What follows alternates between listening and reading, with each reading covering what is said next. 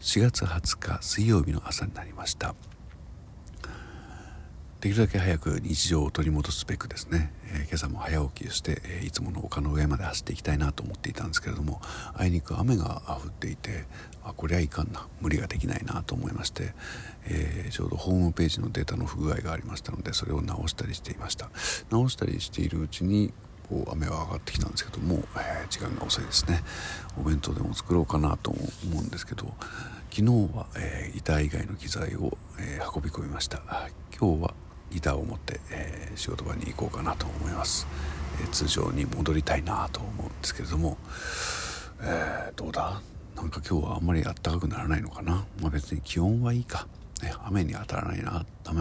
たらないな当たらないなじゃね当たらないといいね。ちゃんと言えてないですね、えー、まだまだ、えー、起きたばっかりみたいな口調で喋っておる、えー、水曜でした、え、なんと昨日は一日、え、これを更新するのを忘れてしまいました。